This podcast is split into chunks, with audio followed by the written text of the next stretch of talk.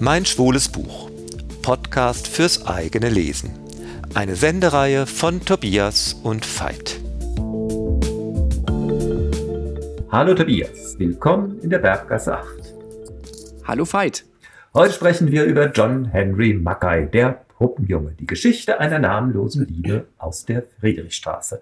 Ursprünglich erschienen 1926 als Band 7 der Schriftenreihe Bücher der namenlosen Liebe, die John Henry Mackay unter dem Pseudonym Sagitta herausgegeben hat.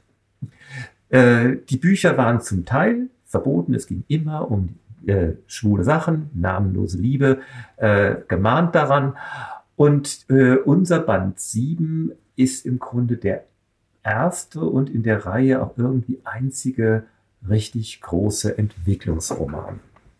Und äh, genauso umstritten in der, wie wir heute sie nennen würden, schwulen bewegten Szene der damaligen Zeit, äh, wie der Autor selbst, äh, war auch das Buch.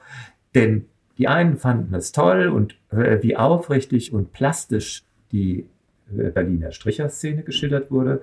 Für die anderen war es aber genau das, was problematisch war, denn äh, die schwule Sache wurde so gar nicht propagandistisch überhöht. Ja, und mit so einer Vorrede beginnt man natürlich so ein Buch auch mit einer gewissen Erwartung aus einer Reihe, wo Bücher verboten worden sind, schwule Stricherszene, offen schwules Buch, Berlin der 20er Jahre. Und man kann jetzt schon sagen, man wird nicht enttäuscht. Worum geht's hier eigentlich? Es geht um zwei Jungen. Es geht um den 15-jährigen Günther und den 18-jährigen Hermann.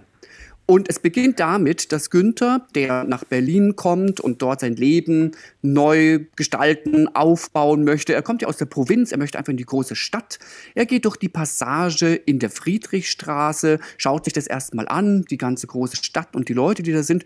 Und auf einmal steht jemand vor ihm und schaut ihn etwas verdattert an. Ähm, das kann er gar nicht einordnen und er rennt weg. Der, der vor ihm steht, das ist Hermann. Hermann ist auch nach Berlin gekommen und Hermann sieht in Günther ein wundervolles, extrem gut aussehendes, schönes Wesen, in das er sich unsterblich verliebt und einfach nicht mehr weiter kann, weil dieser Junge auf einmal vor ihm steht und es nicht mehr aus dem Kopf bekommt und er denkt, er muss diesen Günther wieder sehen. Jetzt finden wir aber den Zeitstrang. Also das heißt, wir folgen diesen beiden Jungen und erleben ihre Erlebnisse in Berlin. Genau. Hermann ist äh, so besessen davon, dass er äh, die Idee äh, unerbittlich verfolgt, den Jungen zu finden, von dem er ja noch nicht mal den Namen kennt. Und äh, du hast es äh, schon gesagt, es sind zwei Erzählstränge, die werden auch literarisch gut getrennt. Wir äh, fallen immer auktorial in die, Perspektive von Hermann oder in die Perspektive von Günther, die sich im Übrigen nicht äh, durch eine Überschrift trennen lassen, sondern rein durch den Duktus äh, des Tonfalls und der Erzählweise unterscheiden. Aber sie könnten ja unterschiedlich nicht sein, die beiden. Günther der bekommt Kontakt zur schwulen Halbwelt, zu den Strichern, die dort in der Friedrichstraße in der Passage unterwegs sind. Und er wird das, was man damals, das wusste ich auch vor dem Roman nicht, Puppenjunge nannte. Und als Puppenjunge ist er eben mit Freiern, den sogenannten Stuppen, unterwegs. Und da verdient er sich sein Geld. Und er scheint ja gut aussehend zu sein, eben gar nicht schlechtes Geld. Hermann im Gegensatz ist ein ganz anderer Typ. Er hat einen ganz normalen Beruf, er arbeitet und er ist weiter unterwegs und sucht diesen, ja, fast idealisierend von ihm irgendwie verarbeiteten Günther. Und er findet ihn. Und ähm, Günther ist es wohl zufrieden, er Hermann ist nett, er steckt ihm auch immer fünf Mark zu und äh, da lässt er sich natürlich gerne darauf ein, dass, äh, dass sie immer wieder auch Zeit miteinander verbringen. Zunächst ist das auch nicht mehr als Zeit verbringen, aber natürlich will Hermann mehr. Und darum bucht er einen Urlaub, ein Zimmer in Potsdam, an dem sie ein Wochenende verbringen. Aber das Spannende ist, sie wollen beide mehr, aber sie wollen was anderes. Hermann möchte irgendwie mehr Beziehung, mehr Liebe, aber Günther will einfach Sex. Und so liegen sie im Bett nebeneinander. Äh, Hermann resoniert, ob er den Jungen berühren darf, ob er damit nicht vielleicht alles zerstöre. Und Günther, wir merken das richtig, äh, liegt wie auf Kohl neben ihm, wann es endlich mit dem Sex losgeht. Er packt das gar nicht, dass da äh, so ein verklemmter Typ neben ihm liegt äh, äh und haut Wut entbrannt ab, denn dass sie darüber sprechen, haben beide irgendwie noch nicht auf dem Schirm. Ja, man kann auch manchmal das Ganze so lesen. Es sind ja so zwei Seiten, die vielleicht wir alle in uns haben. Auf der einen Seite so eine idealisierte Liebe wollen wir haben, auf der anderen Seite aber auch bitte mal richtig ordentlichen Sex. Naja, die Geschichte geht aber weiter. Günther rennt weg. Er denkt, naja, das wird ja hier gar nichts mit dem Hermann. Aber sie kommen dann doch zusammen. Man spricht sich aus und es kommt endlich zum Sex. Genau, und da ist der Roman auch auf einmal wie entfesselt und befreit. Die zweite Romanhälfte äh, ist nicht wirklich pornografisch, aber stark sexualisiert. Äh, Hermann will natürlich in Wahrheit auch gerne Sex. Er hat es, er hat im Grunde sich ja selber äh, sagen diese Schranke um sich selbst äh, gelegt äh, und wie er insofern ist Günther der Stricher für ihn wie eine Befreiung gewesen, dass er jetzt endlich äh, eine glückliche Beziehung zu haben, äh, eine glückliche Beziehung haben kann. Und es ist für beide richtig toll. Äh, sie reden dann auch nach dem Sex. Das sind dann wirklich klasse Dialoge immer wieder. Und so scheint der Roman schildert das auch in völliger Freimütigkeit und Unbefangenheit, eigentlich sich eine tolle Beziehung zu entwickeln.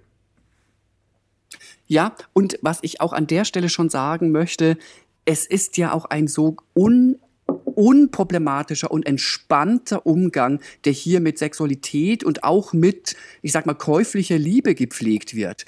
Ähm, der Autor wertet nicht. Es wird nicht moralisiert. Es kommt kein moralischer Zeigefinger. Auch Hermann hat verstanden, dass Günther weiter unterwegs ist und damit eben sein Geld verdient.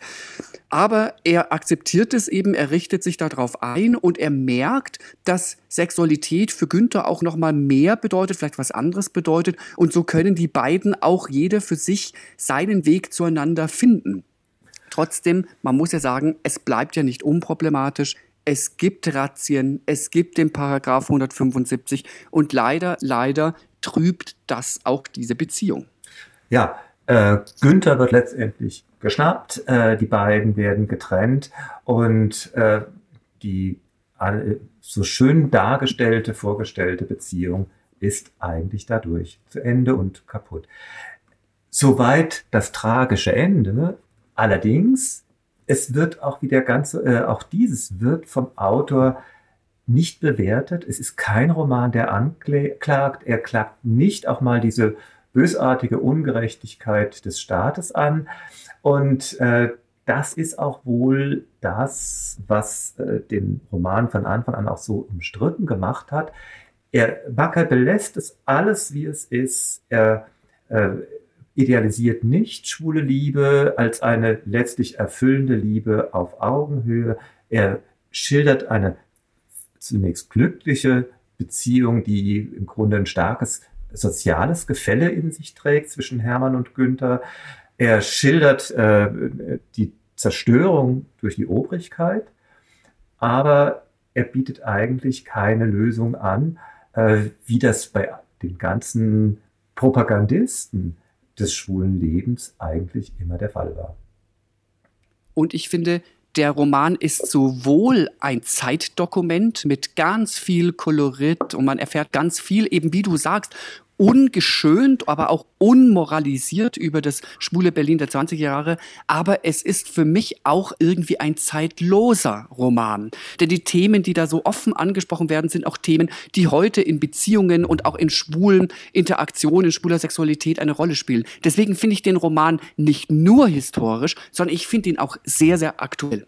Er ist im höchsten Maße aktuell, weil er sich ja nicht einreden lässt, dass Schwulsein äh, auf de, dem Grundkonzept der Liebe aufbaut, sondern Schwulsein äh, ist ohne Sexualität nicht denkbar. Und diese Kernwahrheit, äh, die insbesondere den politischen Schwulen immer große Schwierigkeiten bereitet hat, die wird in großer Klarheit hier präsentiert in Der Puppenjunge von John Henry Mackay, jetzt wieder lieferbar in der Bibliothek Rosa Winkel, die im Rahmen des Männerschwarm Verlags bei den Salzgeber Buchverlagen wieder neu aufgelegt.